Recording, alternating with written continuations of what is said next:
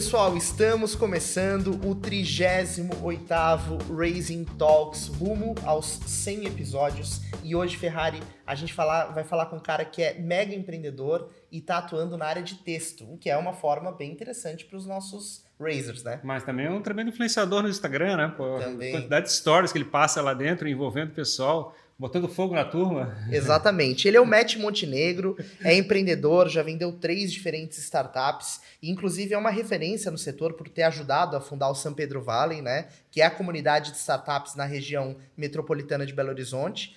E hoje é fundador e CEO da Pingback, uma plataforma focada em texto que une o modelo de assinaturas com newsletter para que você seja ouvido. Matt, obrigado por estar aqui com a gente hoje. Seja bem-vindo. Cara, muito obrigado. Primeiro, né, aproveitar aqui para agradecer o convite e já pedir desculpas antecipadas né, pelo eco que vocês estão ouvindo aí. Eu espero que todos estejam me ouvindo bem. É, isso acontece porque a gente acabou de mudar aqui para o escritório novo, ele é completamente pelado e vazio, como vocês estão vendo aí, né? É, então é por isso que está com um pouquinho de eco. É, espero que dê para corrigir um pouquinho e vocês me escutem bem aí durante essa nossa conversa. Obrigado pelo convite, privilégio meu estar aqui conversando com vocês. Show de bola, Matt. Significa que você está empreendendo de novo em movimento. Continua, isso que importa. Exatamente. Então, Matt, eu queria começar é, a nossa conversa aqui. Tem vários temas muito legais que eu quero trazer para a conversa hoje, mas conhecendo um pouco da tua trajetória no mundo das startups. É, você já esteve à frente de algumas, teve a oportunidade de concluir esse ciclo, né? Como a gente estava conversando um pouquinho antes da, de iniciar o papo. E eu queria saber se a gente pode dizer que você é um legítimo empreendedor em série, né? Como a galera define. Cara, na verdade, eu definiria de uma forma um pouquinho diferente. É, vou explicar por quê, tá? É, eu entendo o conceito que o pessoal usa, né, de empreendedor serial, né, o empreendedor em série. É, talvez eu, eu, me enxergue de uma forma muito mais simples. Eu me enxergo como um, um empreendedor por vocação. A minha vocação é empreender. Então, mesmo que eu conclua ciclos empreendendo, sejam eles né, de sucesso ou não, ou seja, pode ser que eu esteja empreendendo e esse negócio não dê certo, pode ser que eu empreenda e esse negócio dê tão certo ao ponto de uma outra empresa querer comprar, ou de eu entender, está tudo bem, eu entender que é o momento de encerrar esse ciclo. Então, na verdade, eu me sinto muito mais como empreendedor enquanto vocação do que como, uh, como algo, vamos dizer assim, é, nossa, tipo, né, eu sou um cara que vai fazer tudo em série, aquele, sabe, aquele motor, aquela máquina, aquele exterminador do futuro, é, não, não me vejo assim, me vejo mais não, cara, eu gosto de empreender, é uma parada que eu me sinto bem fazendo, eu me sinto, assim, entre aspas, me sinto, né, me percebo vocacionado a isso, né, e, e eu sei que não tem muito glamour, mas é mais ou menos assim que eu me vejo, na verdade. Show de bola. Ficar botando serial na. Como é que é? Empreendedor serial no LinkedIn é só para chamar atenção para você, né? Tipo, esse objetivo que está querendo fazer, né? Isso. É, o cara é uma metralhadora de empreender ou qualquer coisa do tipo, né? A gente usa esse. É, ou talvez seja outra sim. interpretação, né? O cara de repente fabrica tanto inimigo que o pessoal volta para fora rápido, né? É, é. pode ser, pode enfim. ser também. E, e, e, e, dentro, dessa, dentro dessa visão, Matt, a gente tem aqui em Florianópolis né, uma comunidade bastante ativa de startups, né? É um ecossistema referência nacional. E você participou da fundação de um ecossistema que também é referência no Brasil e até fora, que é o São Pedro Valley, né? Aí em Minas. É, como é que foi participar da criação dessa comunidade é, desde o início? Cara, é, isso é até muito legal que você está falando. Eu não sei se vocês sabem, mas eu estive algum. Eu tenho uma história muito massa com Florianópolis. É, por pouco, por detalhes, é, eu e meu sócio, né, eu e Gabriel, nós não estamos hoje em Florianópolis empreendendo. Nós estivemos em Florianópolis no começo do ano com a intenção de nos mudar, mas a gente acabou não mudando, a gente acabou permanecendo em Belo Horizonte. Uh, mas antes disso, inclusive, nós dois tivemos uma experiência em Florianópolis é, quando a gente teve outros, outros negócios, a gente se encontrou numa aceleradora chamada Darwin. É, enfim, a gente teve uma experiência bem legal. E eu ainda tenho uma história mais antiga com Florianópolis, porque é, eu já tentei ser uh, jogador de tênis. É, joguei tênis para competição quando eu era muito mais novo, né, quando eu, eu, tinha menos de 18 anos. Eu morei alguns meses em Florianópolis, eu treinei aí é, bastante, inclusive, é, enfim, conhecia a cidade, etc. Não toda, né, mas enfim, conhecia a cidade naquela época. é, me impressiona como que desde, sei lá, 2006 até hoje o transporte público continua igual, mas piadas à parte, piadas à parte, é uma cidade pela qual eu tenho um carinho muito grande, que eu gosto bastante, flerto muito, é, mas sigo aqui em Belo Horizonte, né, porque é, assim me foi é, destinado, né. É, cara, falando de Belo Horizonte, Belo Horizonte é uma cidade muito interessante, é, ela é uma cidade é, com uma diversidade legal, ela tem algumas características parecidas com Florianópolis, né, tirando a questão do tamanho, que é uma cidade muito maior, né, porque é uma, é uma capital uh, que tem aquilo que a gente chama de conurbação, né, quando ela cresce bastante, ela né, vai invadindo né, o território, o perímetro de outras cidades, então a gente tem uma grande região metropolitana, uma região metropolitana de em torno de 5 milhões de habitantes, alguma coisa por aí, né, para não errar tanto o número aqui é, no, no, no, total, né, então é como se fosse uma grande massa gigantesca aqui de, de gente é, é, colada uma na outra aqui, apesar de terem cidades diferentes. É, mas Belo Horizonte é uma cidade, nesse, é, não nesse sentido, no, no sentido de outras vocações, muito parecida com Florianópolis. Em quais sentidos, por exemplo? Ela se parece com Florianópolis no turismo de negócios. A Florianópolis, por incrível que pareça, também é uma cidade vocacionada para o turismo de negócios. Ela executa muitos eventos nesse segmento. Belo Horizonte também. Mas aqui, sobretudo porque nós não temos mar, né?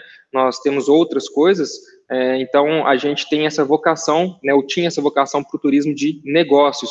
É, outra coisa que Belo Horizonte tem, que também se assemelha com Florianópolis, só para a gente sempre estar tá traçando um paralelo, é que a gente tem boas universidades, não só as públicas, mas as privadas também.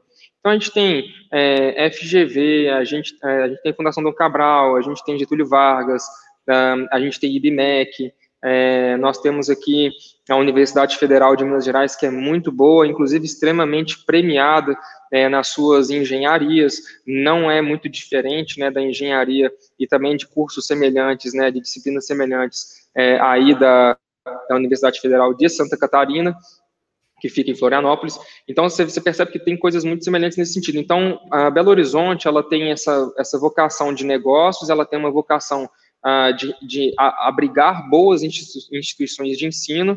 Essas instituições de ensino, elas produzem bons profissionais, Belo Horizonte é um, um excelente celeiro de bons profissionais para o mercado de trabalho, é, não só para Belo Horizonte propriamente dita, mas para o resto do Brasil como um todo, e não, a gente não fica por aí, né, a gente vai continuar crescendo nesse, nesse caminho, vamos evoluindo, então a gente tem uma cidade que é minimamente, era, né, minimamente aprazível de se viver, é, com custo de vida bem razoável, parecido com Florianópolis, com, aí já com algumas pequenas diferenças, mas não vou entrar aqui no detalhe, é porque Florianópolis é uma ilha, então tem uns detalhes né, que encarecem, inflacionam alguns preços, mas não vou entrar nesse ponto, e a gente vai evoluindo, então a gente tem uma cidade aprazível, a gente tem uma cidade que tem um, uma massa minimamente significativa de turismo de negócios, a gente tem uma, uma, é, uma produção, um bom celeiro de bons profissionais, essas coisas vão se encaixando, você percebe? bons profissionais querem trabalhar onde tem qualidade de vida, onde tem, né, você consegue, o salário que você recebe ali sobra, você consegue economizar, você consegue ter uma qualidade de vida bem razoável, né, que seja minimamente segura, essas coisas todas que a gente está é, tá bem cansado de saber, né. Então, Belo Horizonte, com esse, com esse perfil, é, ele, ela se tornou uma cidade, é, vamos dizer assim, interessante, assim como Florianópolis, interessante para abrigar outras coisas, né, então, Aqui a gente já foi assim, o centro dos bancos no Brasil, a gente já foi um grande polo de moda, um, polo têxtil muito forte, não é, não é tão mais, mas já foi. E Belo Horizonte foi assim, se vocacionando para outras, outras áreas, etc., muito por causa da sua, da sua produção de talentos, de pessoas muito bem, é, muito bem formadas aqui. Então, você pode perceber que a gente tem aqui uh, uma cultura forte, então nós temos uh, bandas extremamente reconhecidas no cenário nacional em diversos estilos diferentes. Uma né, banda não deixa de ser uma startup, né, no, no início. Não, é muito parecida, né, a formação de uma banda é muito parecida com a formação de uma, de uma startup, né, é, né, por assim dizer. Então, você percebe que aqui a gente tem, a gente tem um, um, né, uma massa cultural, vamos falar assim, é muito interessante que que assim, tem um prestígio por criar coisas novas, criar coisas diferentes, né, um cenário criativo propício né, de uma maneira geral. Então, veja, eu estou falando de é, polo texto, polo de moda, então estou falando de cultura, música também relacionada diretamente à cultura.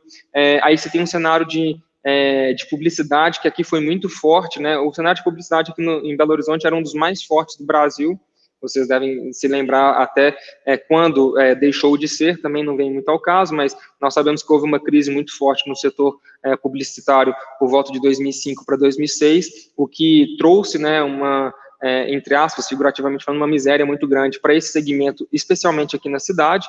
É, mas você vê que a gente tem um coração criativo, uma mente né, que tem uma mente pensante, uh, bons profissionais, uma cidade aprazível. Então você vai juntando todos esses elementos e você vai criando uma massa de bolo ali interessante, né? Você vai criando um ambiente propício, né, para é, para abarcar, abrigar é, coisas, né? E uma dessas coisas, né, que ou seja, você vai gestacionando, né? Você vai é, parindo ali alguns filhos. Um dos filhos que toda todo esse conjunto é, entre aspas pariu foi o São Pedro Valley. Então, percebe, tudo isso que eu estou falando aqui é, não é de graça, não é à toa, porque faz sentido. Veja, boas pessoas formadas em negócios, boas pessoas formadas na, na área de humanas, pessoas muito criativas, é uma cidade razoavelmente boa de se viver, que a pessoa, o pessoal gosta, né? É uma cidade agradável mesmo, né? Tem uma boa culinária, um centro culinário é, espetacular, né? Foi um bom polo texto, né? E assim vai. Então você vê, você vai construindo essas coisas, você vai pegando isso e vai assim, pô, faz algum sentido né, uma cidade que tem talentos, né, que tem o que entregar, né, vamos falar assim, para a sociedade. E as startups, elas, elas apareceram nesse caminho, né, as startups, elas apareceram nesse caminho.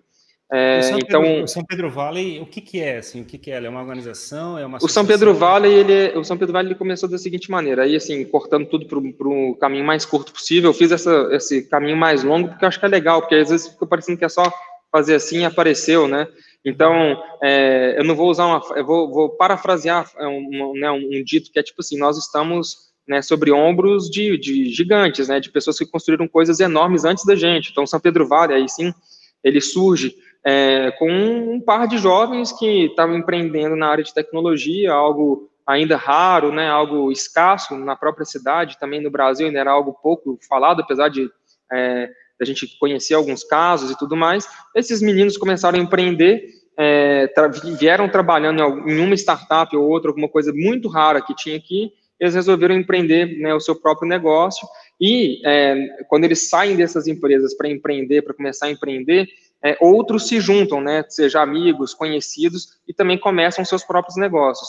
Nessa brincadeira toda, né, ou seja, nessa, nessa onda de começar a empreender e fazer uma própria startup, vamos chamar assim, é, começaram as brincadeiras. Aí, por que, que isso aconteceu? Eu vou explicar.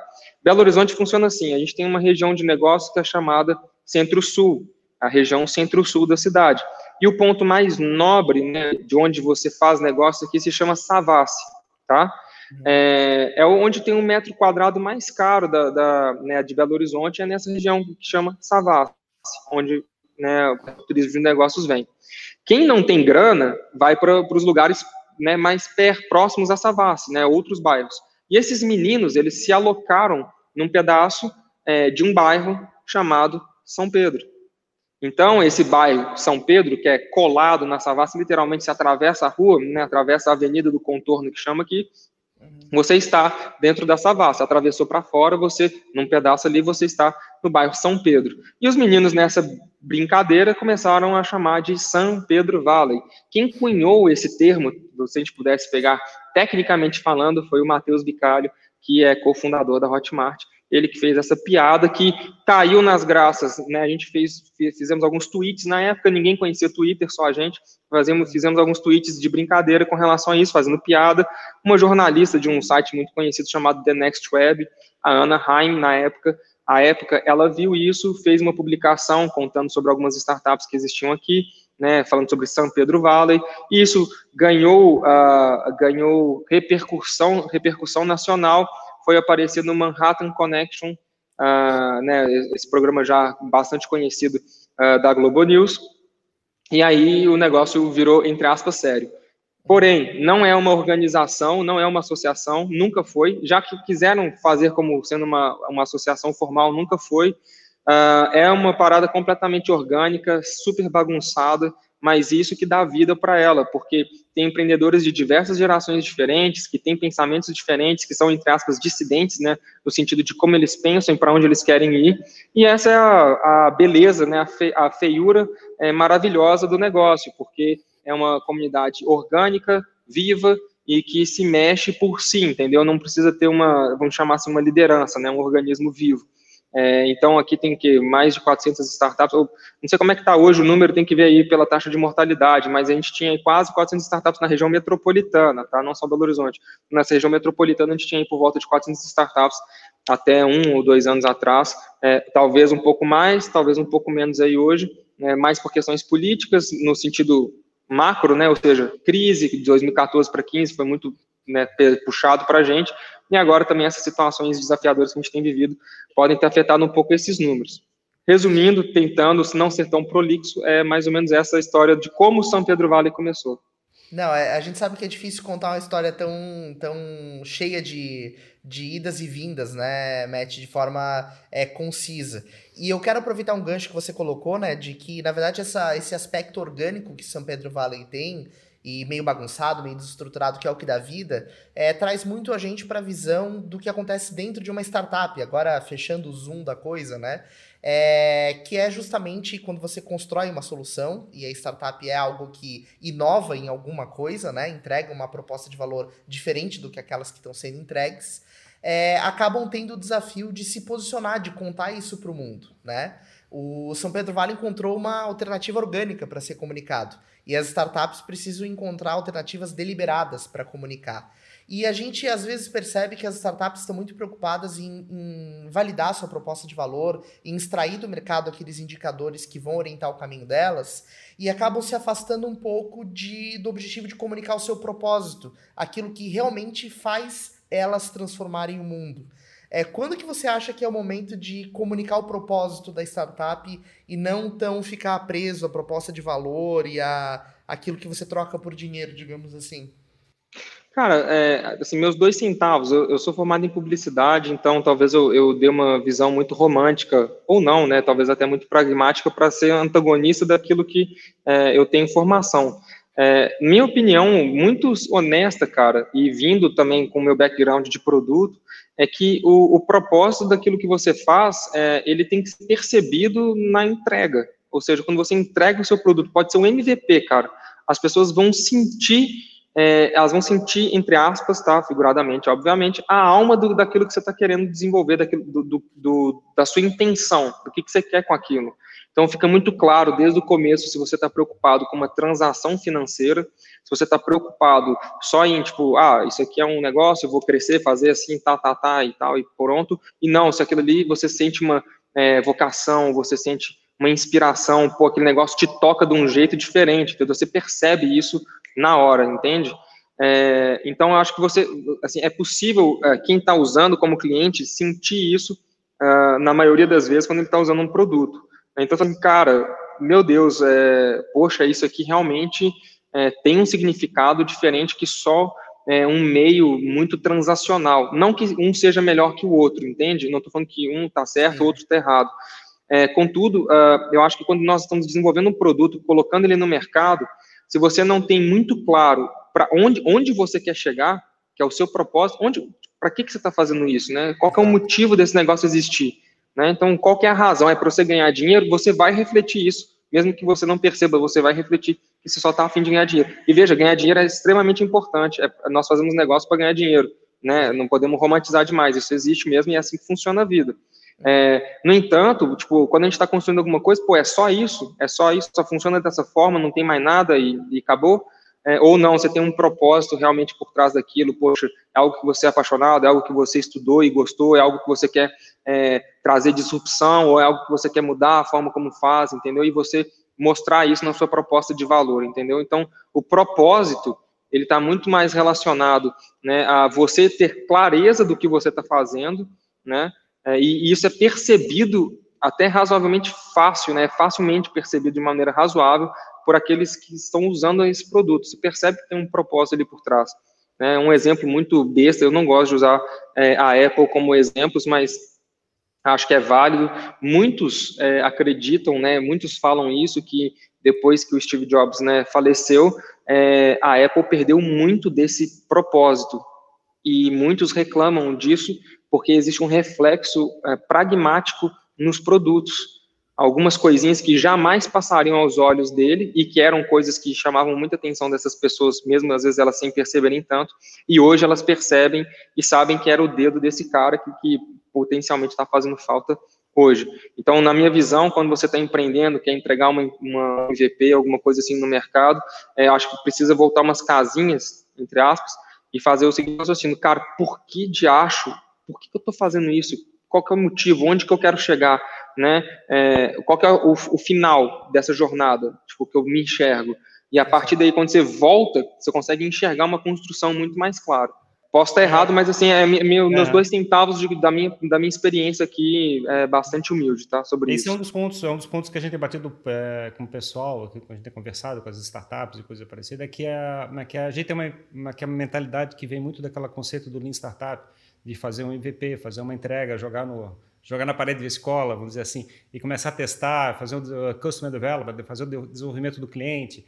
E um dos elementos que a gente tenta chamar a atenção é que você tem um negócio na frente para ser feito, que é desenvolver uma audiência, desenvolver um público, envolver um grupo de pessoas que está envolvido com um problema que você está querendo se envolver. E é uma das coisas que eu fico incomodado, porque eu, eu vejo muita empresa fazendo MVP e mas que ainda não está dizendo por que está no mundo aquele MVP, por que, que ele está fazendo aquilo. E quer dizer, ele não comunicou, ele não chegou e fabricou, né?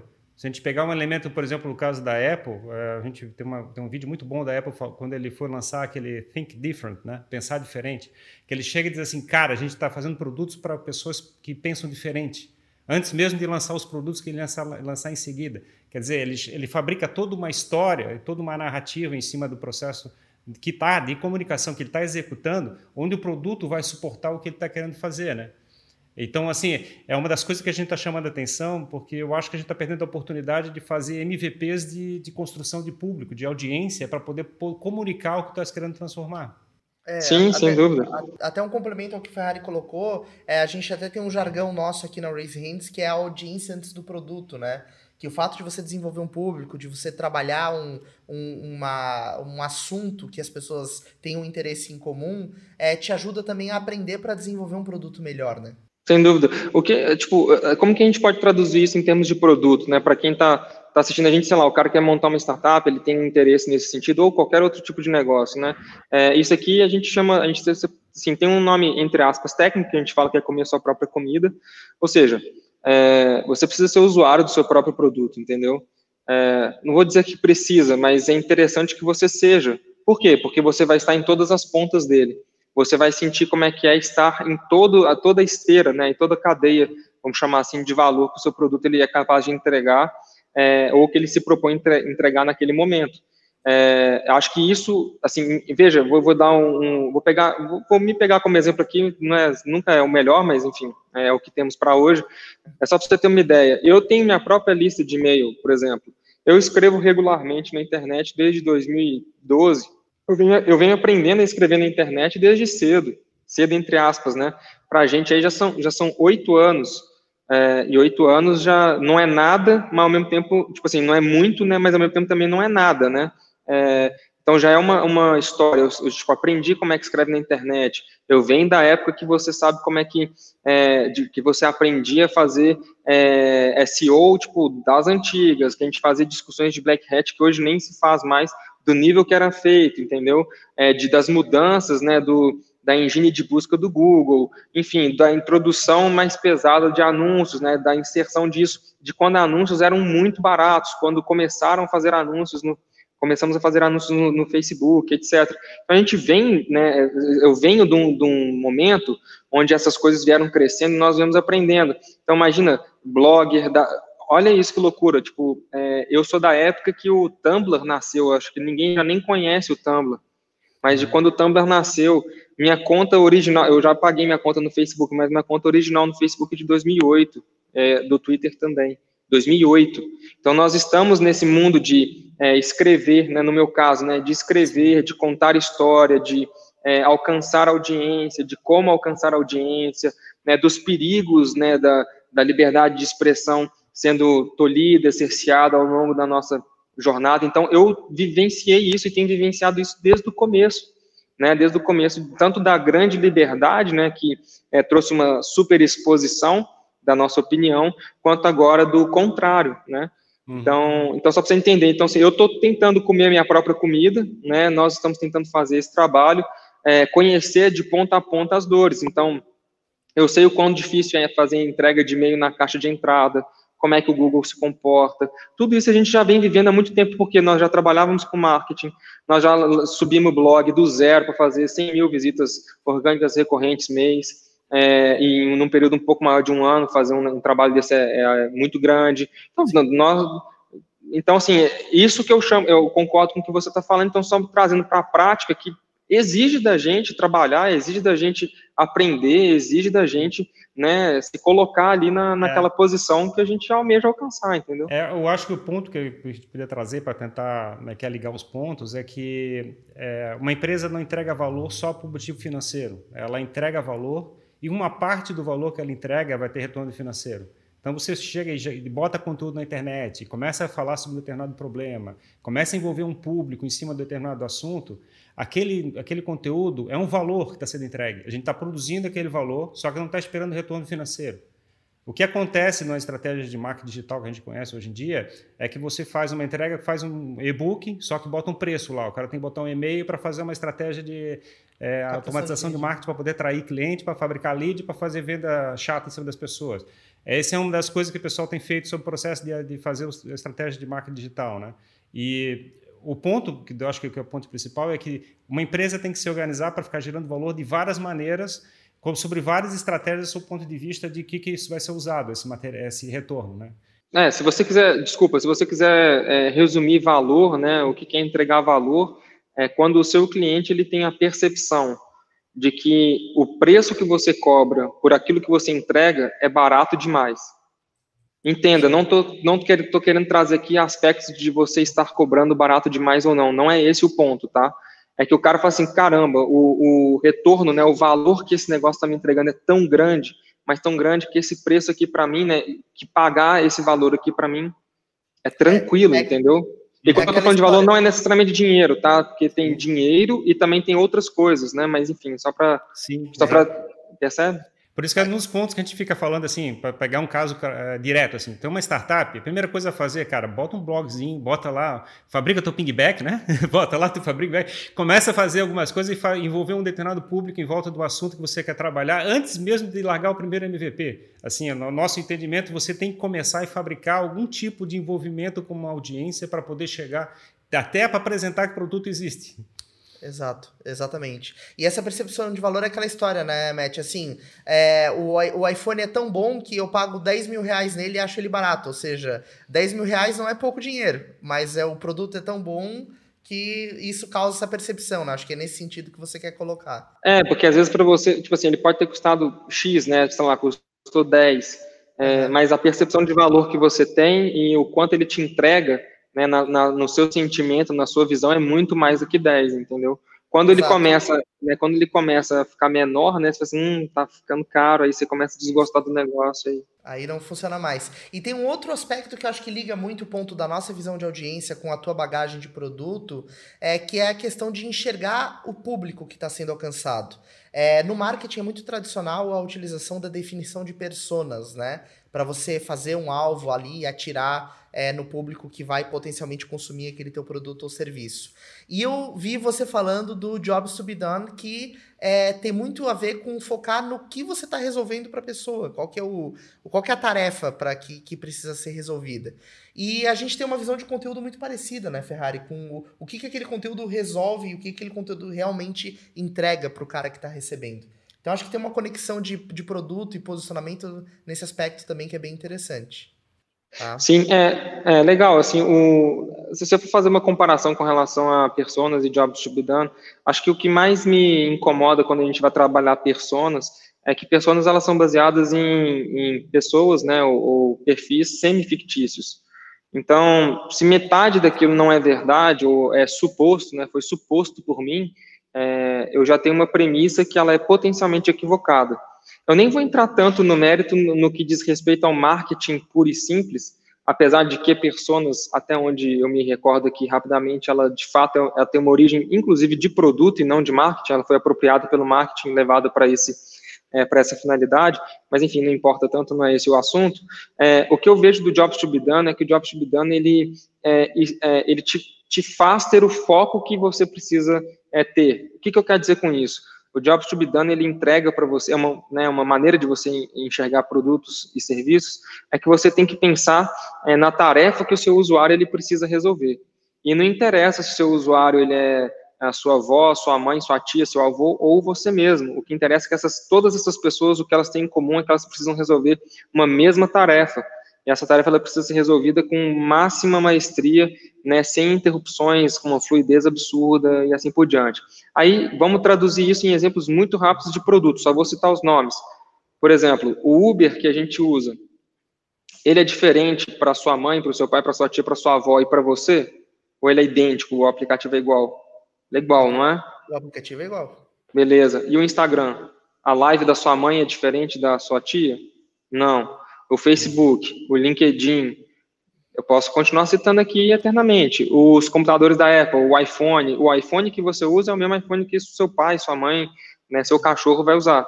Entendeu? Uhum. A mesma coisa, não muda nada. Então, o, o, o veja só, então, é, eles não estão trabalhando com 480 mil pessoas, eles estão preocupados em resolver tarefas é, da melhor maneira possível, executar muito bem tarefas e resolvê-las melhor do que qualquer outra pessoa. É, e, você vai, e você pode ver que, por exemplo, um Uber da vida, ele compete diretamente, aí você vai pensar, não, Uber compete com 99, justo, ele compete com 99, compete com táxi, mas na verdade, o Uber ele não compete só com quem tem um aplicativo igual ao dele, né, vamos chamar assim, ele uhum. compete com a bicicleta, ele compete com a sola do seu sapato, ele pode, ele pode vir a competir com um helicóptero, uhum. de fato. De fato, ele pode competir com o helicóptero não só no preço, mas também na velocidade do deslocamento. Para mim, ele compete direto com o meu próprio carro, porque. compete diretamente com o seu próprio carro, porque dependendo da tarifa, né, dependendo do preço da, né, do, da tarifa flexível é, e do estacionamento, vale mais a pena o Uber ou o seu carro. Você entende? Então, é, a, a, gente, se você se foca na persona, você perde essas coisas. Você tende, né, tem um potencial muito grande de perder essas coisas. Eu, como sou um cara de produto, então eu tenho uma tendência a falar que o Jobs to done ele é mais eficiente, mais eficaz ou mais efetivo é, do que personas, especialmente na construção de produto, tá? Então, se você quer construir um produto bem feito, né, que tenha um valor é, percebido bem grande, você precisa resolver tarefas é, muito bem é, resolvidas ali, e isso é o que mais vai agradar as pessoas que estão utilizando esse, esse produto, esse serviço. Show de bola. E, Matt, para a gente caminhar para ir especializando aí a conversa, é, o, a tua atuação empreendedora foi prioritariamente com vídeos, né? As tuas empresas anteriores atuavam com vídeo. Mas eu, eu, eu li e descobri que a tua conexão com o texto é muito antiga. Eu achei fantástico você comentar que ajudava o teu pai com as traduções e redigia para ele né, as traduções lá do, do inglês para o português. E eu queria saber se você sente que a semente da Pingback foi plantada lá naquela época e hoje abriu espaço para ser o que esse negócio está começando a ser. Cara, sim, sem dúvidas. Eu, assim, é, eu não vou, não vou assim desenhar algo muito complexo, né? Eu acredito que os nossos pais, é, enquanto é, educadores, né, enquanto formadores, eles têm uma influência é, construtiva muito grande sobre nós. Não no determinar daquilo que nós seremos, propriamente dito. Pode influenciar, né, tanto positivamente como negativamente. É, mas eles têm, eles têm uma influência, se eu pudesse dizer dessa maneira, né? É, eu poderia ter sido médico, eu poderia ter sido, vamos dizer assim, meio que qualquer coisa, né? Entre aspas, né? Eu poderia ter escolhido qualquer carreira, na realidade. É, e eu acho que meu pai, inclusive, né? É, eu imagino, pelo menos, que, é, assim, eu só tenho certeza, que ele sempre se preocupou muito, agora um pouco menos, mas continua com suas muitas preocupações é, por eu empreender, porque ele também é, foi, ele é um empreendedor, e ele sabe muito bem das dificuldades e dos desafios que, que nós temos enquanto empreendedores. Uh, então, talvez ele, está, ele estivesse muito mais tranquilo se eu não fosse empreendedor, eu fosse qualquer outra coisa, mais, entre aspas, estável. Né? Vamos falar assim, acho que todo pai quer o seu filho na, na posição mais estável e segura possível, é, e eu imagino que meu pai não seja nem um pouco diferente nesse aspecto. Ok, é, sim, eu concordo que, que muito daquilo que meus, meus pais fizeram, né, e, e abdicaram das suas próprias vidas para que eu e meu irmão tivéssemos é, potencialmente um destino melhor, é, é, nos trazem até o dia de hoje. Então, a construção toda né, é, da pingback, por exemplo, é, seja indireta ou diretamente, tem alguma relação, sim. É, veja, tem uma relação ah, com aquilo que eu sou, né, mas também tem uma relação com aquilo que meu sócio é, né, eu, eu venho se tornando. É, no recorte que tange a mim, né, porque é uma construção, nós estamos juntos né, nesse negócio e ele tem uma influência muito importante também, mas no que a gente pode fazer de recorte a minha pessoa, né, é, não tenho dúvidas, cara, que uh, aprender a escrever, aprender primeiro a ler, né, ler e entender o que eu estou lendo, isso é essencial.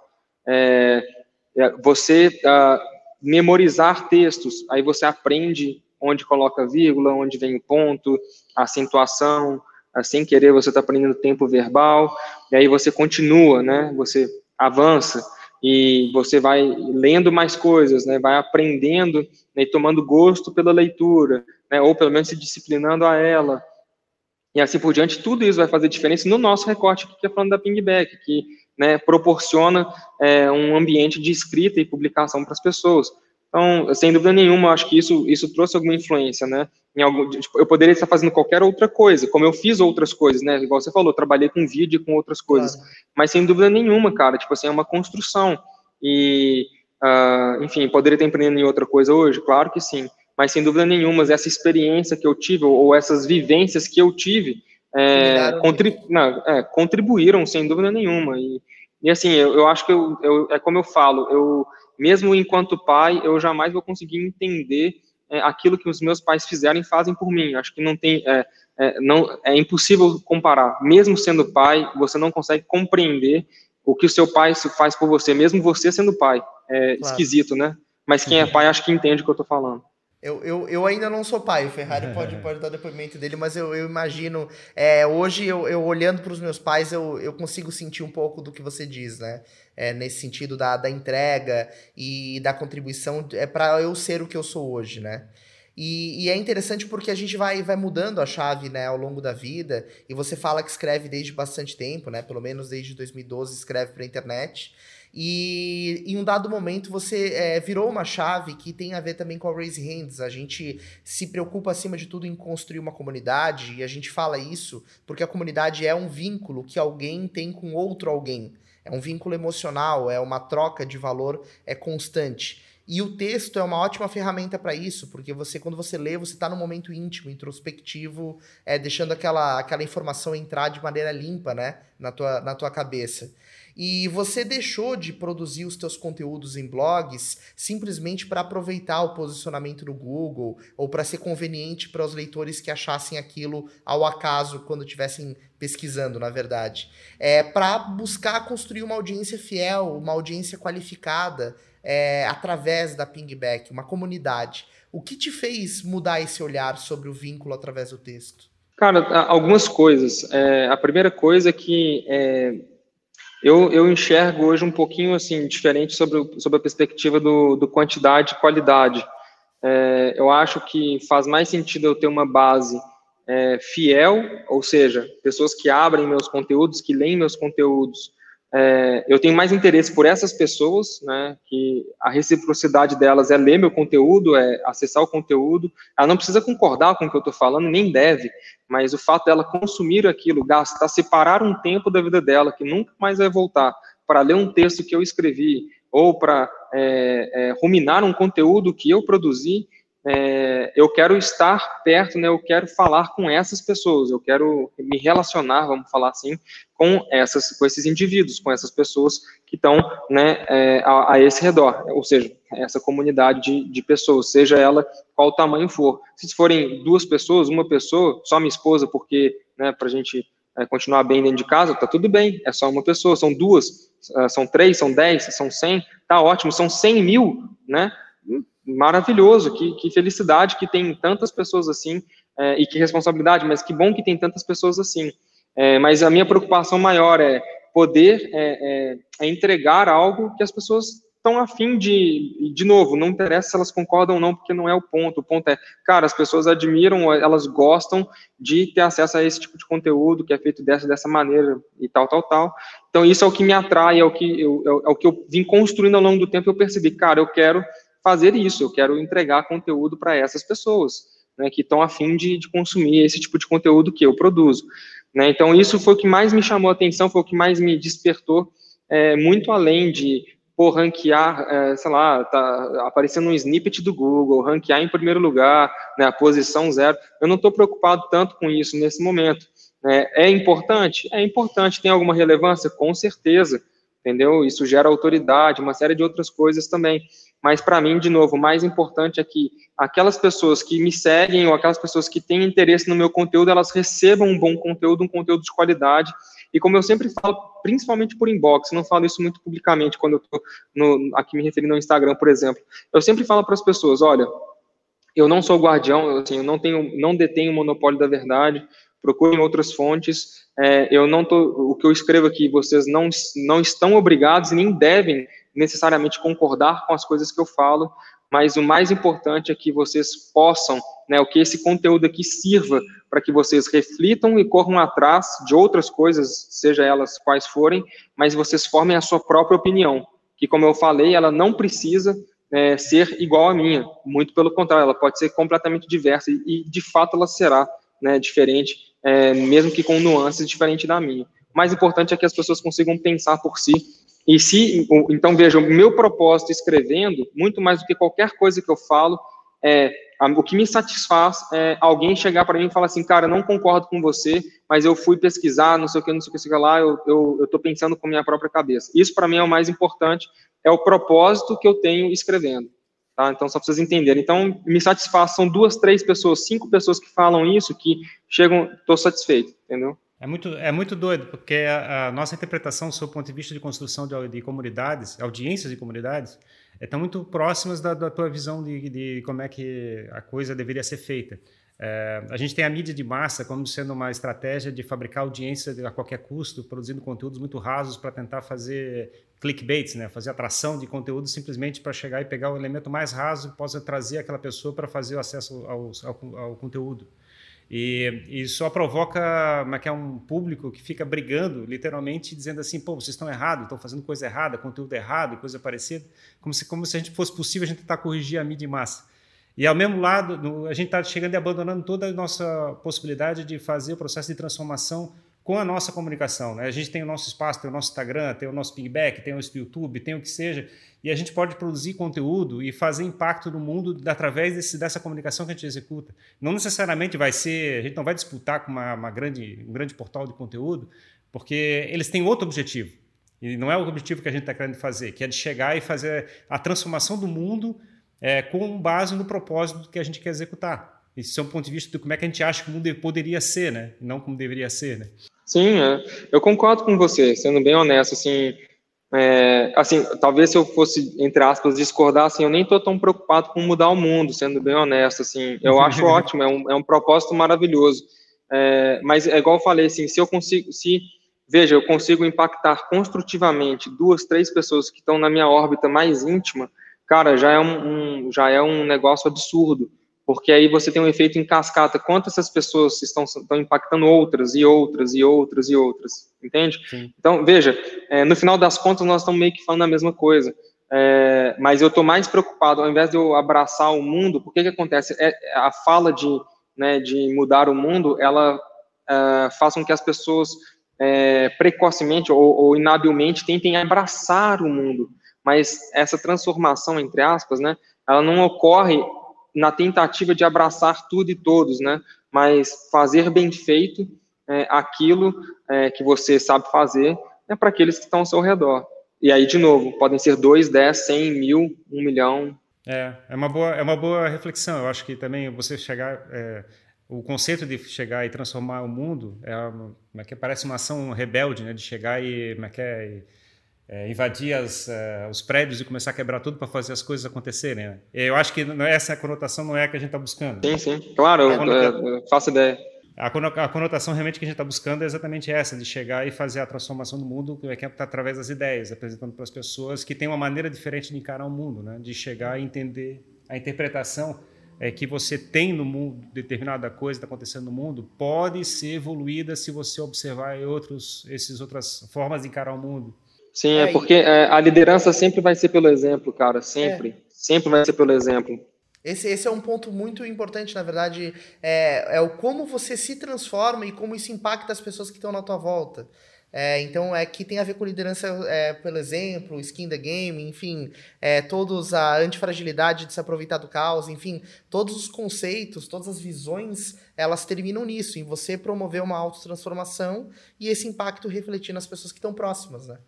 É, então é, é, muito o que a gente tem buscado aqui na Ferrari com os E tem tentado levar também para os clientes, né? Que eu Isso. acho que, uma, que é, a gente recebe muita gente que vem conversar com a gente com aquele mindset de chegar, ah, eu quero chegar e fazer um monte de publicação no, no nas redes sociais e botar um conteúdo lá dentro para me fazer venda. Eu quero apresentar meus anúncios aqui, chegar e dizer assim, ó, compre por tanto e coisa parecida.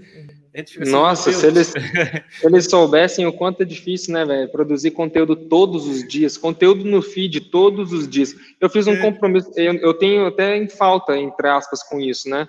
Eu tento não me prender tanto, né? Mas uh, conteúdo em feed, cara, sem brincadeira, uh, eu fiz 100 dias ininterruptos ano passado. É, tá maluco, cara. Isso você tem que ter time para fazer um negócio desse, assim, é, Não, é isso, surreal, isso é cara. Verdade, isso é verdade. Não tem condições. Isso é, também é verdade, porque tem o trabalho todo de fazer uma coisa artística bonita e coisa parecida, mas tem o outro lado, sob o ponto de vista, é que eu não quero seguir um conteúdo que só está falando dele, não está falando de mim, entendeu? Você chega e está recebendo. Sim, é, é, de novo, até quando nós contamos a nossa própria história, é, o ponto de partida, né, o propósito de você contar a sua própria história é, é a identificação de outros por ela. Isso. Entende? Tipo assim, uh, veja, não é que a pessoa vai passar pela mesma coisa que eu. Eu posso contar uma história, sei lá, uh, ficticiamente falando aqui, fui na, uh, sou sobrevivente da Segunda Guerra Mundial. Cara, tá maluco, ninguém quer se identificar comigo, ninguém quer passar pela Segunda Guerra Mundial, mas todo mundo quer sentar e ouvir a história porque essa história está diretamente conectada com o futuro dela, ou seja, com o presente dela, porque graças a um ex-combatente, sobrevivente, papapá, tal, nós, entendeu?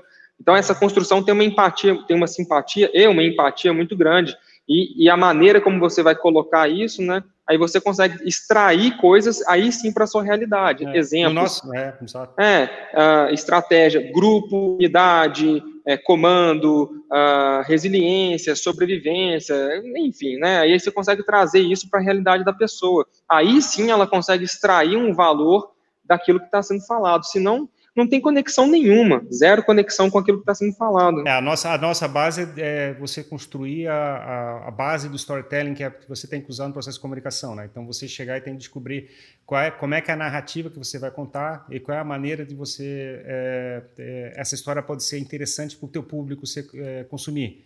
Então, é, pegar os elementos, quem são os protagonistas, quem são os, é, é quem está te ajudando, qual foi os primeiros desafios, qual foi a primeira vitória, qual foi a, como é que foi o sucesso, quando é que você voltou para a sua terra e mostrou que teve um progresso na tua, na tua a, vida. Aproveitando esse gancho do storytelling do Ferrari, eu é, vi, é, Matt, que você aplica muito é, o storytelling até na própria é, narrativa do nascimento da Pingback, né? Você falou num determinado texto, né? Abre aspas.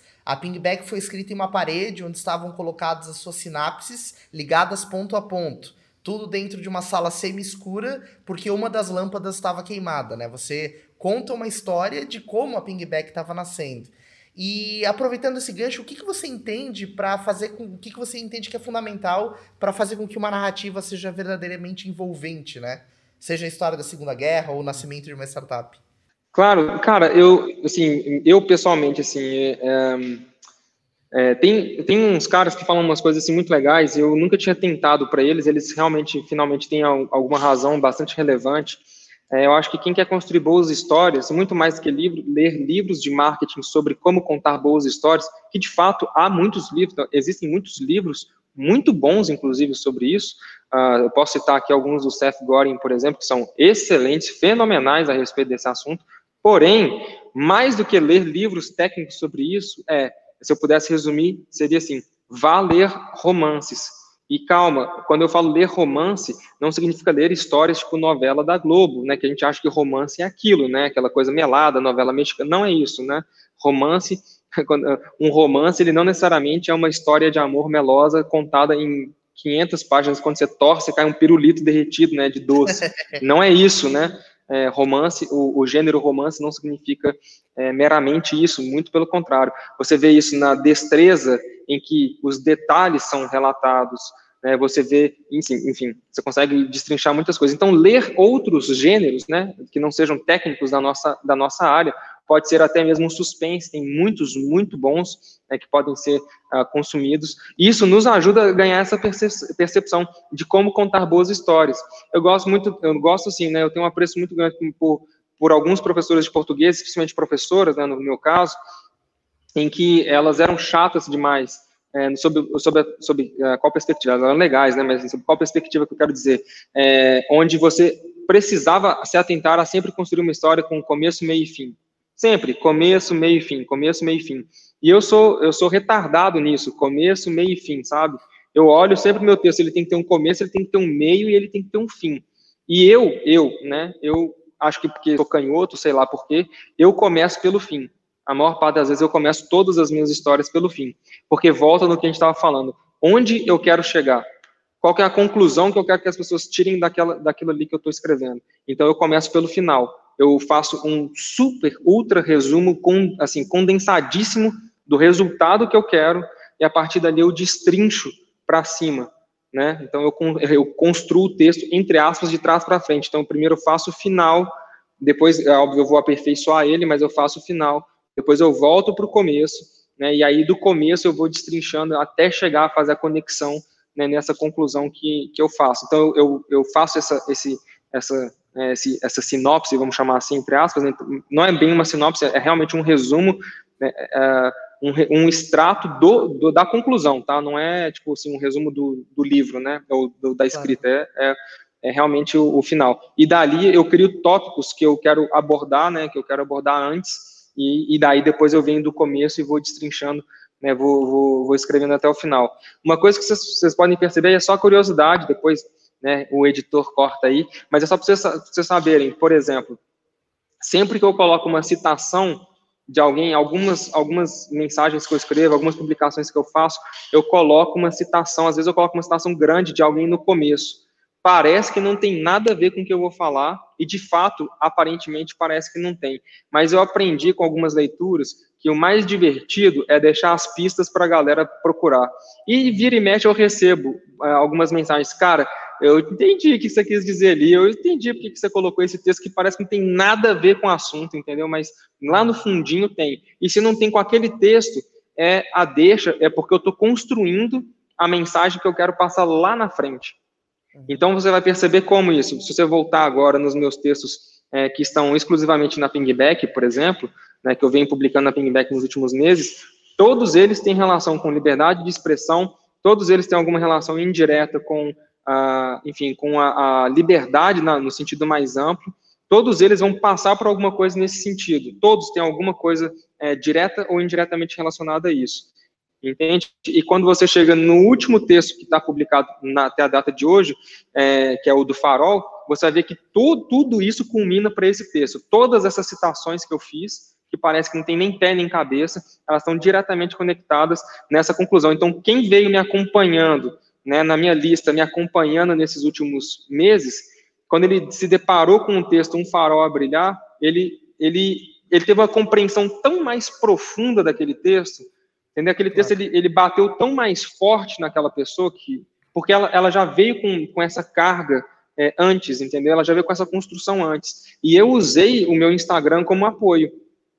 Então, agora, quem vai pensar aí, e, tipo, se eu pegar aqui nos meus stories aqui, o, o histórico que tem como pegar para colocar nos destaques, quem tem, quem, quem acompanhou, percebeu, né, ou não, não propositalmente, assim, ah, percebi, vi, não, não na cabeça dele a ficha caiu, a matéria assentou nele, porque eu fui trabalhando isso paralelamente é, em outra rede, entendeu?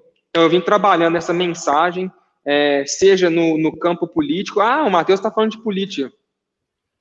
Eu estou falando de liberdade e eu estou falando do que tem relação com o meu negócio. Parece que eu estou falando de política, de fato, eu estou falando de política, se a gente quiser ser literal, estou falando de política. Mas por que eu estou falando disso, né? O que eu quero, é, entre aspas, incutir é, nas pessoas, né? Qual que é o significado que eu quero dar para as pessoas é, daquilo? Quando o cara se conecta na, na, leitura mais profunda, ele tem a compreensão É, não aquela compreensão assim, ah, entendi por que, que ele usou essa e essa palavra. Não, mas ele tem uma compreensão do, né, da, da aspiração ou, ou, do propósito é, que eu tinha com aquilo. Não, é, como eu é, falei, se não visível, entendeu? Mas. Tem um Inception ali, né? Tem o, o artigo tem uma história, como é que é o conjunto de artigos tem uma história, como é que é o Instagram junto tem uma história, faz maior e vai é. construindo o negócio e vai apresentando todo o propósito que está querendo construir. E você está aplicando exatamente a construção da narrativa e da comunidade no entorno dessa narrativa, né?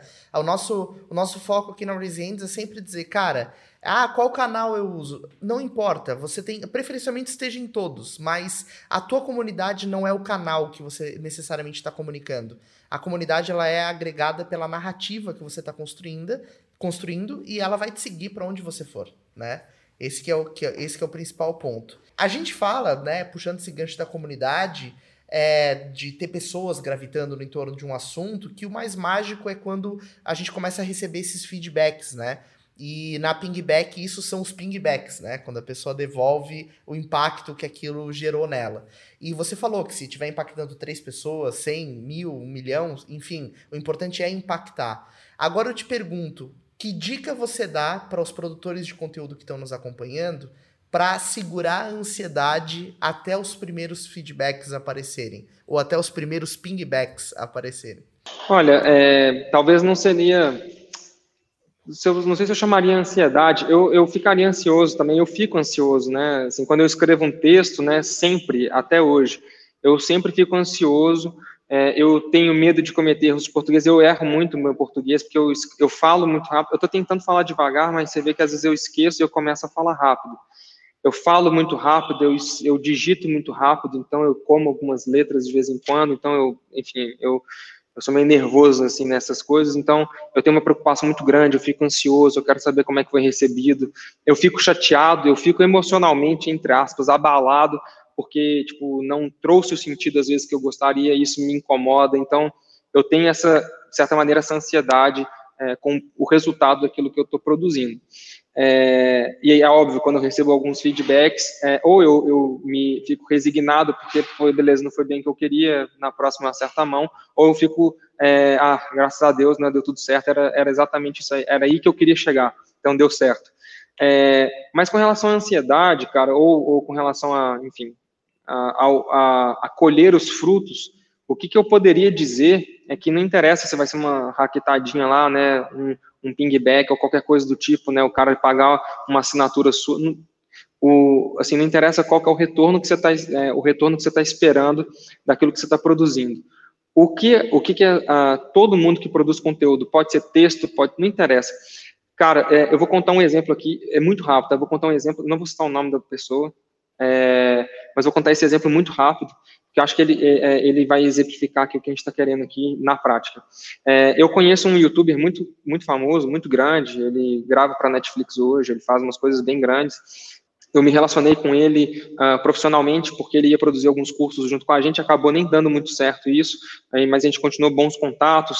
É, cheguei até a comprar uma câmera uh, que ele usava para gravar seus, seus vídeos é, um pouco mais adiante, acho que em 2017, alguma coisa assim. Enfim, é, esse cara, em 2014, é, quando a gente conversava mais é, frequentemente com relação a essas questões é, de produzir alguma co-produzir alguma coisa juntos, ele era visto pelos outros grandes YouTubers da época como um Zé Ninguém. Ele era um, um nanico do YouTube, um cara com quase uh, irrelevante, tá? E numa Campus Party, em 2014, se eu não estou enganado, eu encontrei com ele, né? Encontrei com ele numa Campus Party, uh, se eu não estou enganado, é de 2014. Só que eu encontrei ele sem palestrar em nenhum palco, é, sem estar cercado, sem estar na sala VIP, ele nem tinha credencial VIP. É, ele, uh, ele, que é uma sala com ar-condicionado, pá, com tudo, enfim, onde todo mundo fica, né, todos os caras grandes ficam, uh, e ele estava sentado, não sei se já foram, quem já foi na Campus Party vai saber o que eu estou falando. Cara, ele estava sentado numa mesa, cara, de perder de vista, assim, uma mesa branca, assim, cara, meu Deus do céu, assim, de, per de perder de vista gigantesca, saca? Num fundo ele meio que sozinho, assim, sentado. Eu achei ele por acaso, porque eu estava distribuindo adesivo. Eu estava distribuindo adesivo em várias mesas diferentes. Um foi distribuir adesivo era ele, com a toalha, assim, a gente acabado de tomar banho no chuveiro comunitário da Campus Party. Uhum. Um ninguém, um ninguém, né? Para as pessoas ele um ninguém. Mas ele sabia que ele ia colher fruto disso lá na frente. Quatro anos depois que ele explodiu. Uhum. Mas ele explodiu do nada, uh, ou seja, ele ganhou notoriedade do nada? Não, cara, ele veio construindo dia depois do outro, um dia depois do outro, um dia depois do outro.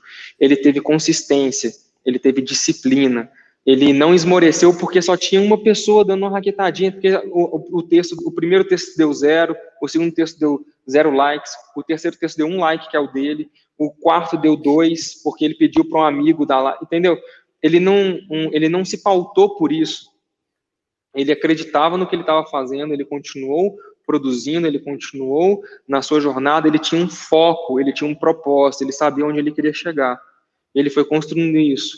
Ele demorou, ele já estava algum tempo na estrada, então ele demorou aí um total de, vamos chamar assim, seis anos para ter alguns milhões de seguidores e ter uma grande notoriedade é, no YouTube. Ele demorou mais ou menos isso, uns seis anos. Então, é, cara, vamos combinar, né? Para construir uma carreira, construir uma notoriedade, uma autoridade, né? Construir uma comunidade em torno, em torno de si, né? Sob essa perspectiva, não vai ser em um mês, em uma semana, dois, três textos, um story, dois, três posts no seu feed de sei lá onde que for, entendeu? Não vai ser assim que isso vai acontecer. Então, nós precisamos nos controlar, né, nesse sentido da ansiedade, né, de tipo crescer, dar certo e tudo mais, e entender que é, isso é uma construção de longo prazo.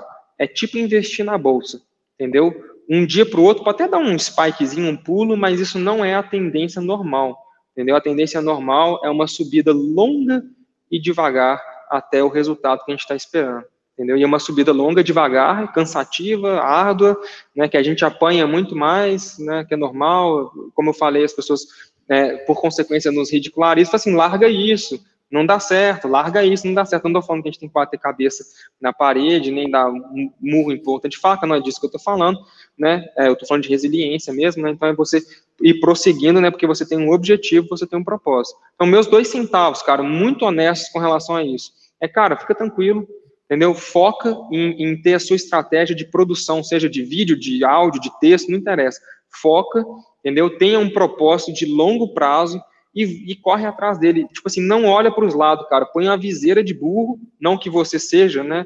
Um burro, apesar de que o burro, né, o jumento, ele é mais inteligente que muitos outros animais, mas enfim, não é essa metáfora que eu queria trazer. Põe a viseira, cara, põe a viseira e não desvia, não desvia do seu objetivo, saca? Ó, aqui, ó, e vai, não por, por burrice, entendeu? Mas põe aqui porque, tipo, não, cara, eu, meu negócio é ali, entendeu? Eu, meu foco é esse aqui. Eu não vou me desviar dele por nada. Vamos falar assim. Você vai fazer as suas adaptações, seus ajustes, obviamente, é para quem tiver um pouco de é, dificuldade com a interpretação né, do, da figura de linguagem. Então, é, não é disso que eu estou falando. os ajustes, e, né? é, os ajustes e adaptações são necessários, são importantes, né, porque né, fazem parte dessa construção. Mas o foco, ó, tá lá, entendeu? Então, o que eu diria para qualquer pessoa que está começando em qualquer área, de qualquer coisa, foca no propósito, esquece o que os outros estão falando, vai rumando que os resultados vão acontecendo passo a passo, entendeu? E só para fechar, pega você o facão, fazer uma metáfora, pega o facão e vai lá abrir a tua trilha, né? Vou te dar um exemplo, ó, ó, um exemplo fácil aí, ó. O Thiago Reis da Suno Research, ele fez um milhão de seguidores. Foi ele que falou isso? É, ele fez um milhão de seguidores no, no Instagram tem pouco tempo, tem uma semana, talvez, aqui desde, do, do dia que a gente está gravando. Ele fez um vídeo falando sobre isso, sobre a jornada dele, e ele falou assim, cara, tipo, você pega aí meu, meu, meu histórico de crescimento de seguidores, do zero até um milhão, não tem nada especial, cara. É só um crescimento, assim, tipo, desgostoso, sem nenhum glamour, entendeu? Lento para danar até chegar em um milhão. Você entende? Então, tipo assim, o pessoal acha, não, porque né, ele fez chover canivete. Não, cara, o cara trabalhou duro para danar, respondia pergunta para caramba nos stories, fazia live até falar chega, fazia live para ninguém, e o negócio foi crescendo devagarzinho, foi ganhando corpo e tal. O Thiago Negro também, o primo rico, falou a mesma coisa numa live ontem, eu acho, ele estava comentando sobre isso. Ele falou assim, cara, eu saí para comemorar meus 100 seguidores, depois meus mil seguidores, depois.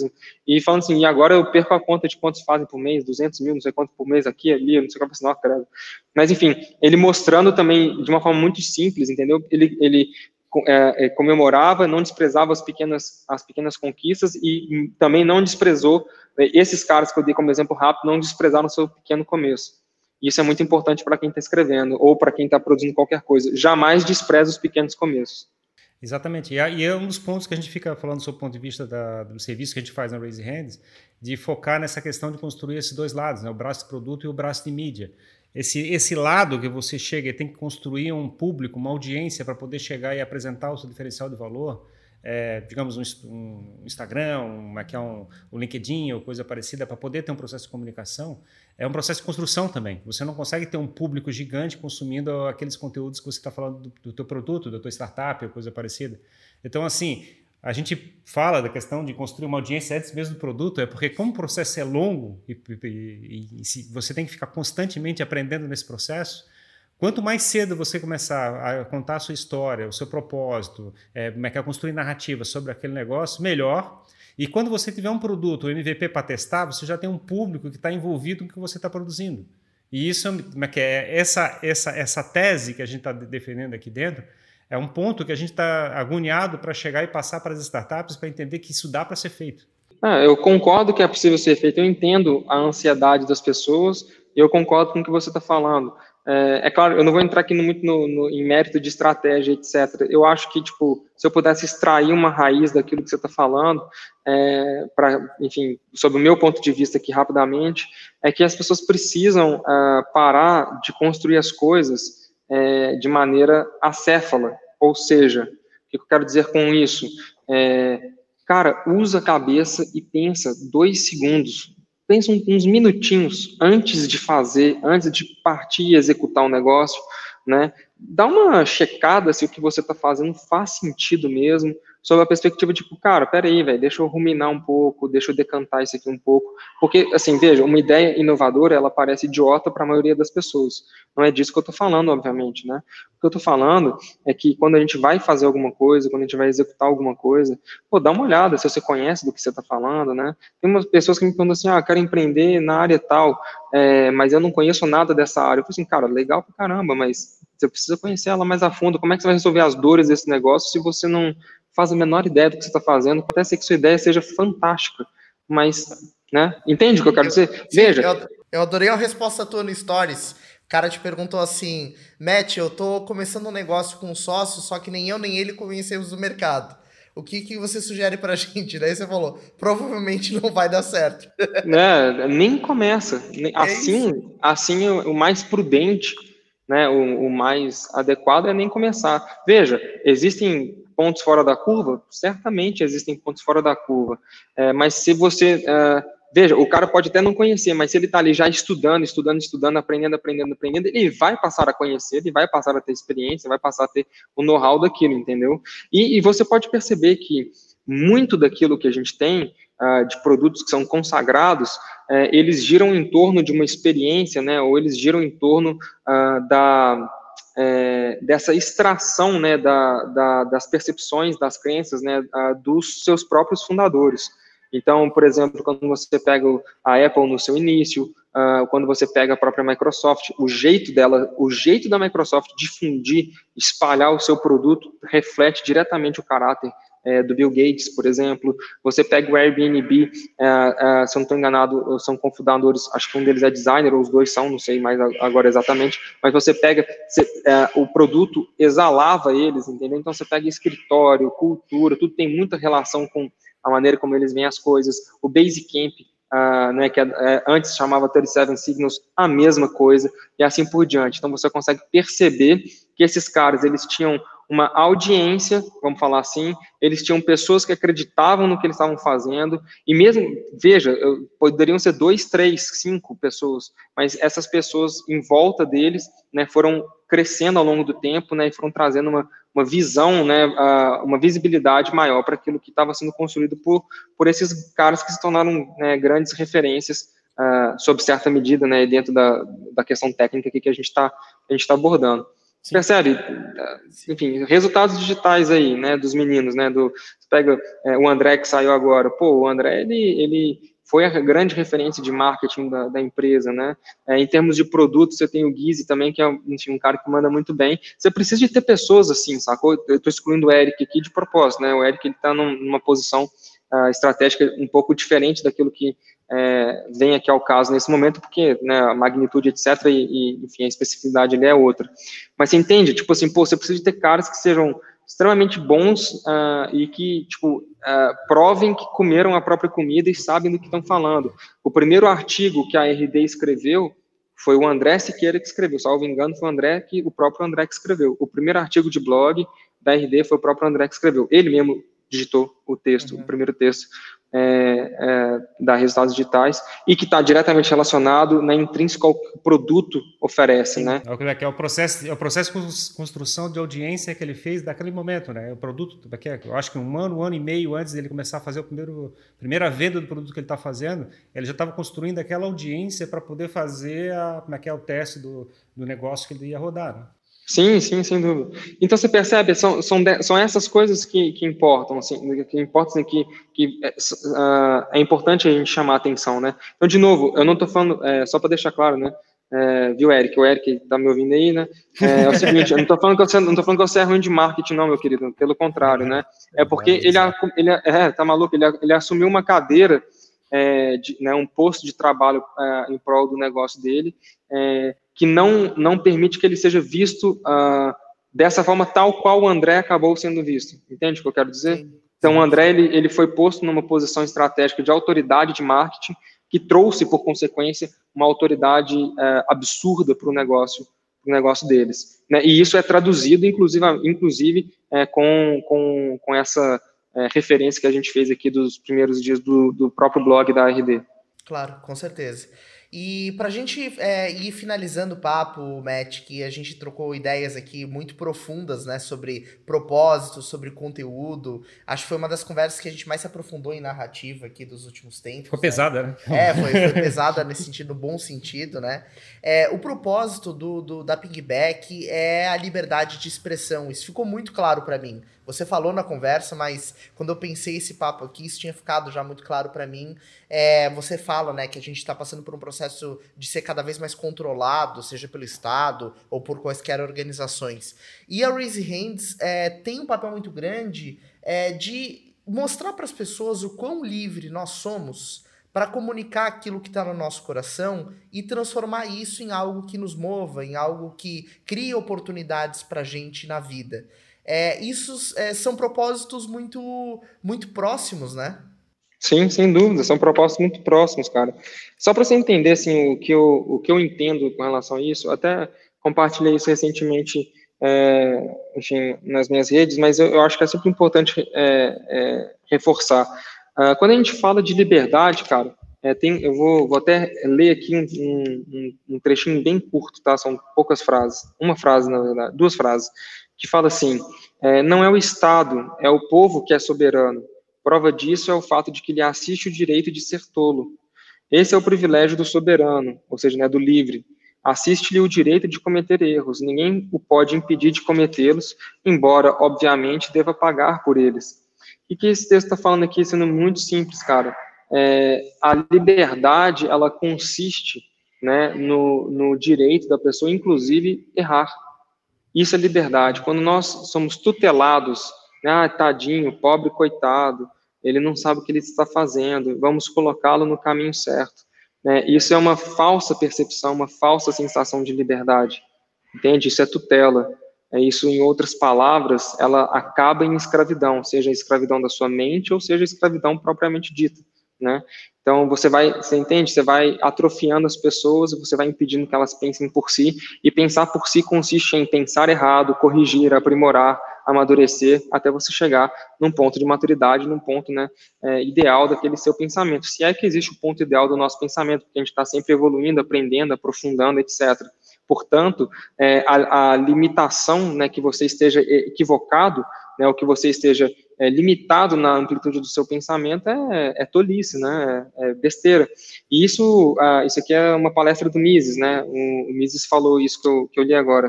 Tem um outro texto, é bem rápido, tá? Tem um outro texto que é muito legal. Eu também comentei sobre ele é, recentemente.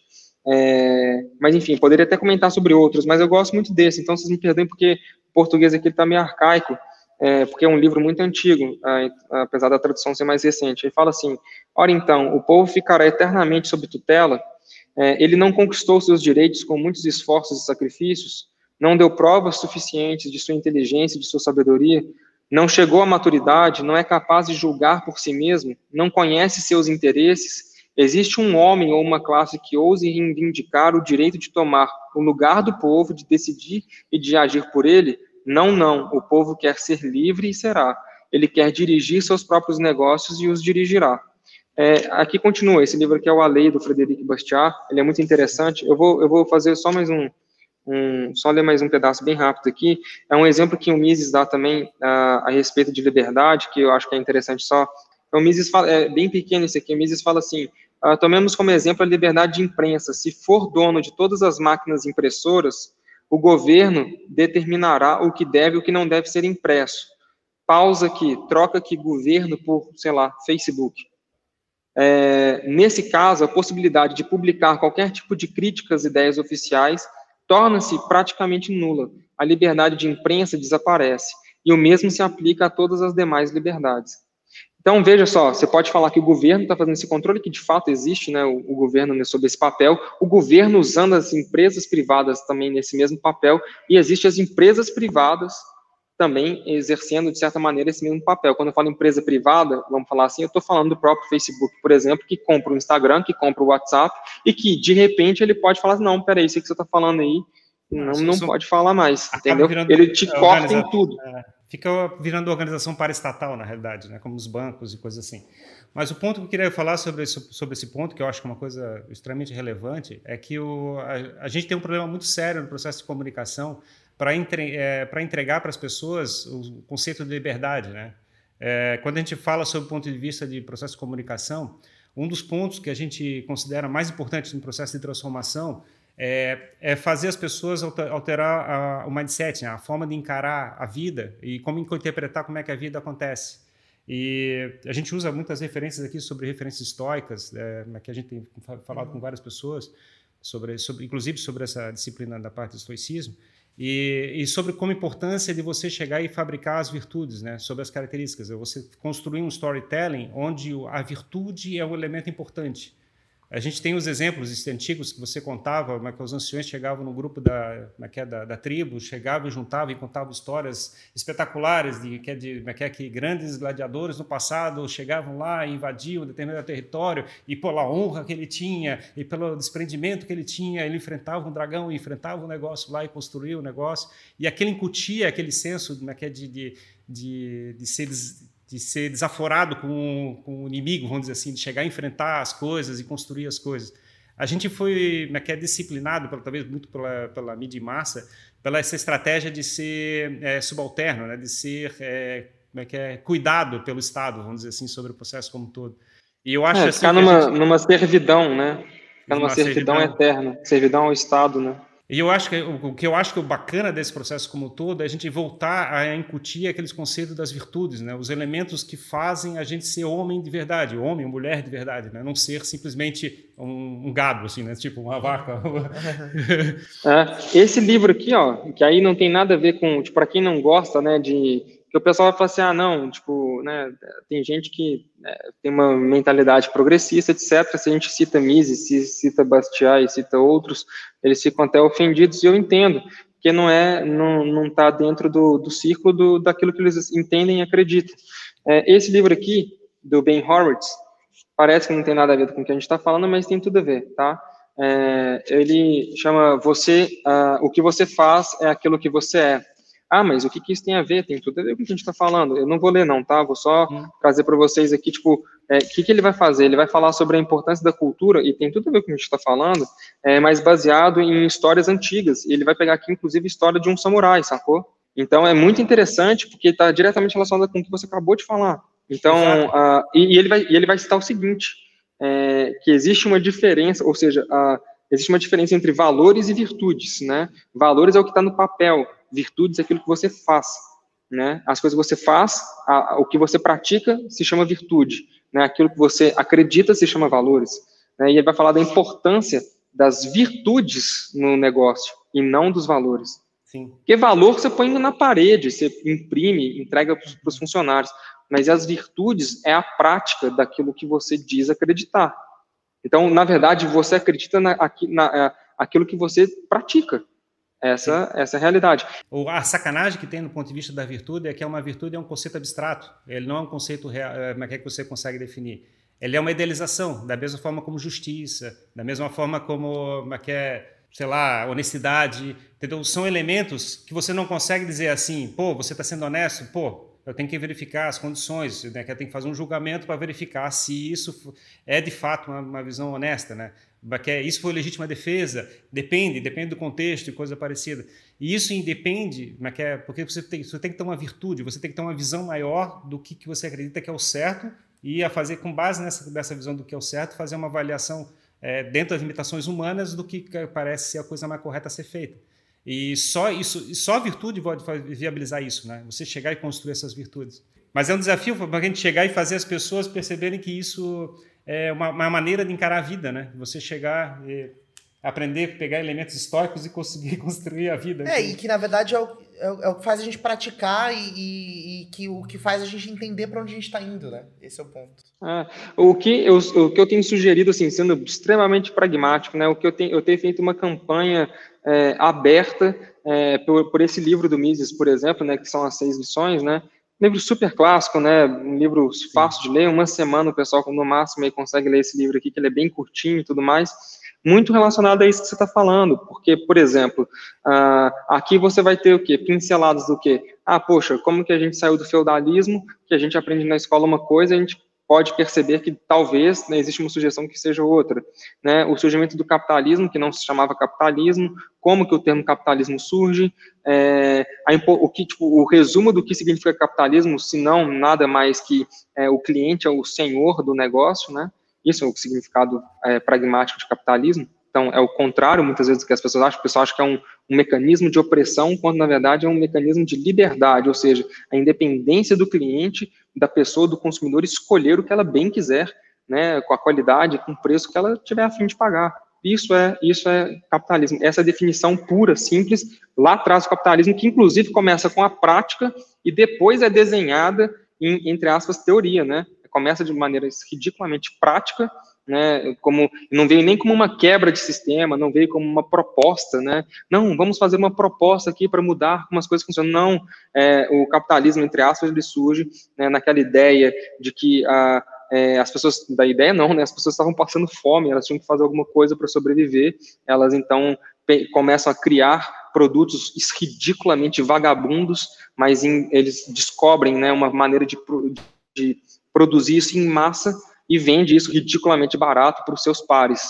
Isso cresce, gera algum tipo de valor e eles começam a iterar esse processo. E essa é uma das grandes inovações, é, de fato, né, uma das grandes inovações que nos tira, tirou de uma condição ridícula e patética, miserável, para a condição que a gente tem hoje, perfeita, muito muito distante de ser, mas que no, mas é uma das grandes inovações da humanidade e que foi né, é, maltratada, vamos falar assim, é, por, por questões uh, políticas ideológicas, né? Sempre foi, né? Porque foi é. visto como um ataque aos, aos poderosos e aqueles dominadores, né? Senhores, senhores das outras pessoas.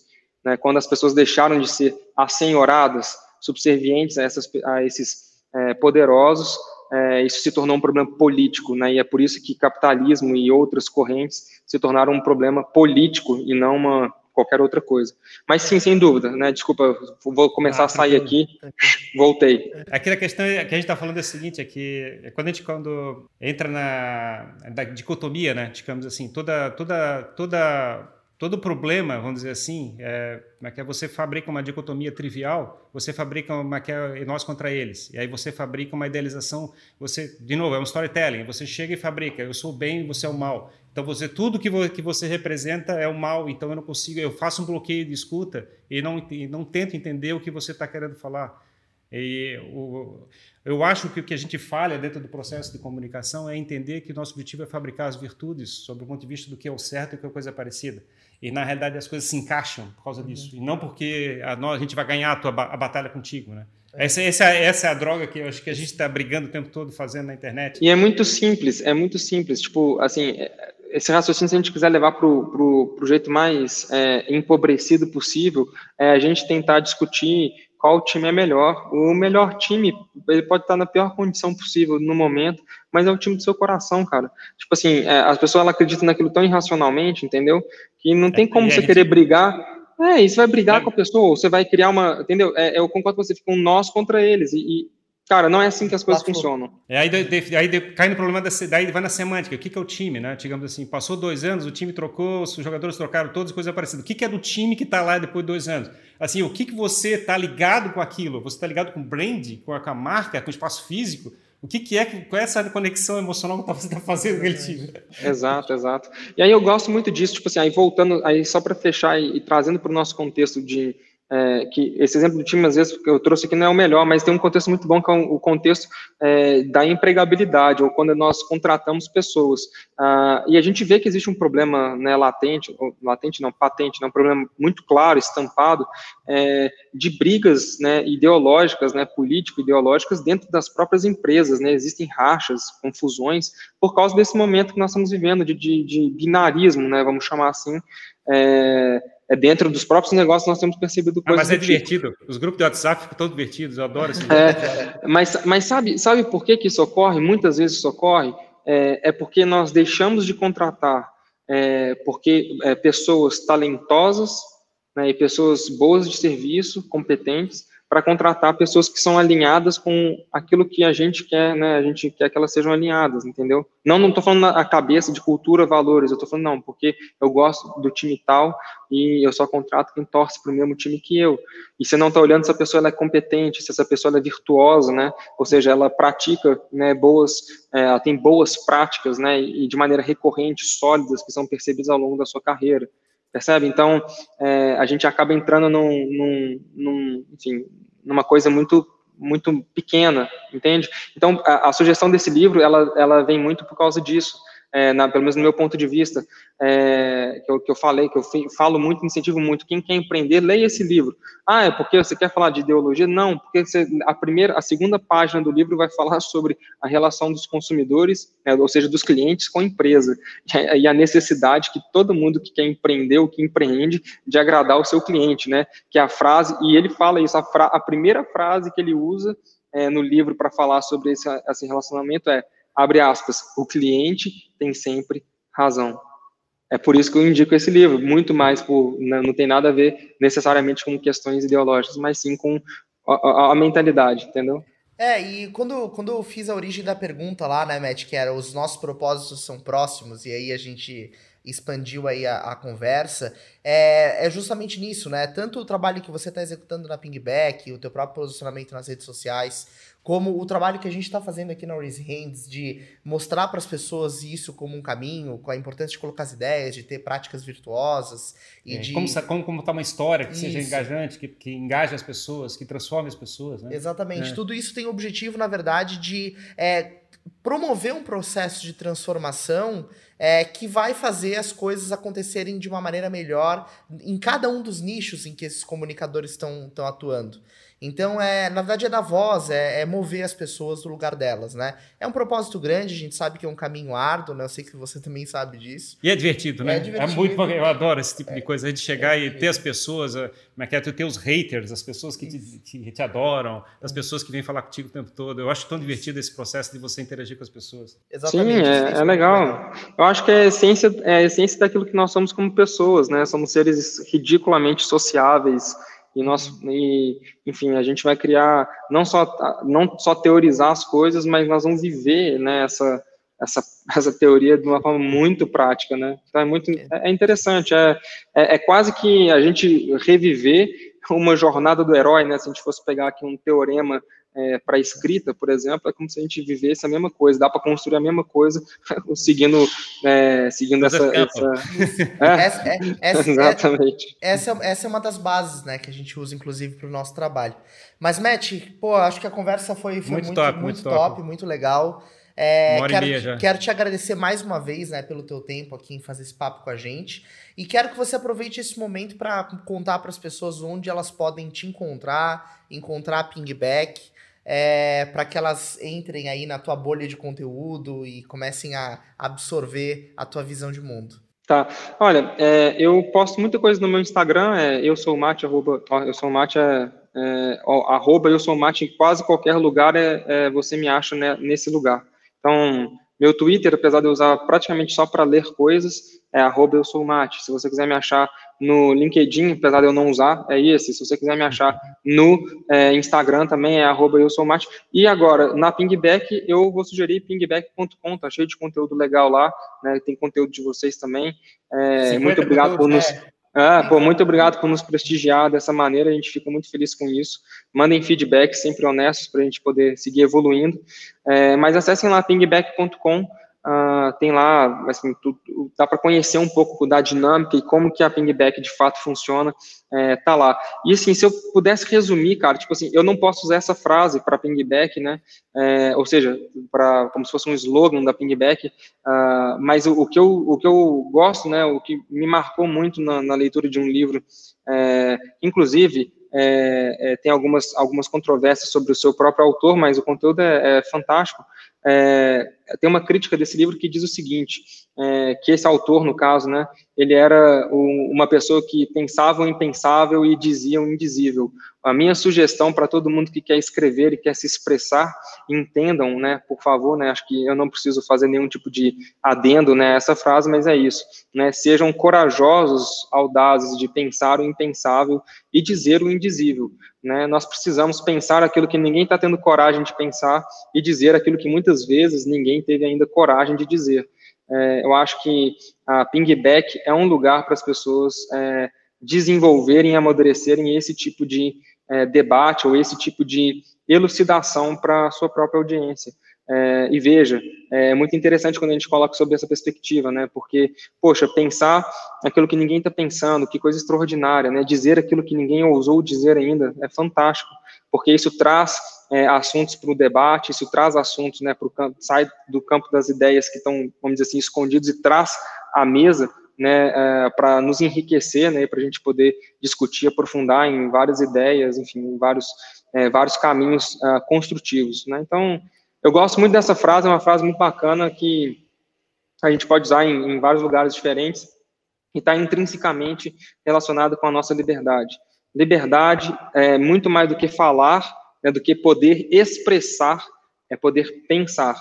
É, então, é, a minha defesa, é, por mais que ela esteja nesse momento, a pingback ela seja um campo, né, que abrigue a liberdade para que as pessoas expressem, especialmente, né, ou não vou dizer especialmente, mas a, liberdade dessa pessoa expressar até coisas que eu não concordo, que eu não penso, porque, tipo, cada um tem o seu canal e, e cada um escreve o que bem entender, né, na, com a sua própria responsabilidade, afinal, a liberdade traz essa responsabilidade para a pessoa, ela escreve o que ela acredita e está tudo certo, nós não temos nenhum problema com isso, muito pelo contrário, são bem-vindos, todos são muito bem-vindos é, que pensem diferente de mim enquanto pessoa, né, é, por exemplo. Uh, mas, de novo, uh, o, o, ponto aqui, para mim, que é especial para caramba, é esse é, as pessoas terem essa é, coragem de pensar o que ninguém está pensando e dizer o que ninguém teve coragem de dizer. E, de novo, né, quando eu defendo o direito das pessoas né, escreverem, é, publicarem, expressarem é, aquilo que elas pensam, eu estou diretamente é, me colocando como um guardião, entre aspas, né, como um protetor daquilo que elas pensam, né, ou do direito delas pensarem, pelo menos, né, se eu pudesse dizer melhor. Uhum. Muito bacana, Matt. Pô, muito, muito legal essa visão. A gente está lá dentro, né, como o Ferrari mencionou, com 48 artigos lá dentro da Pingback. É, eu também estou começando a escrever lá com as minhas coisas, com, com, com os meus pensamentos. Então, é que as pessoas possam utilizar a Pingback como ferramenta para se comunicar e para ter um espaço de livre compartilhamento de ideias. Legal, todos muito bem-vindos. É isso. Então, você que está nos assistindo aí, foi o nosso Racing Talks, acho mais longo, longo. né, da, da história do Racing Talks, mas que entregou também um dos conteúdos mais densos. É, continue nos acompanhando, nós somos arroba SoulRaiseHands em todas as redes sociais. Esse conteúdo está disponível no Spotify e também nas demais plataformas de podcast. Está disponível em vídeo no YouTube, ou seja, onde você quiser nos consumir, nós estaremos. Obrigado mais uma vez, Matt. E tchau para todo mundo e até o próximo Racing Talks. Obrigadão. Tchau, pessoal. Muito obrigado.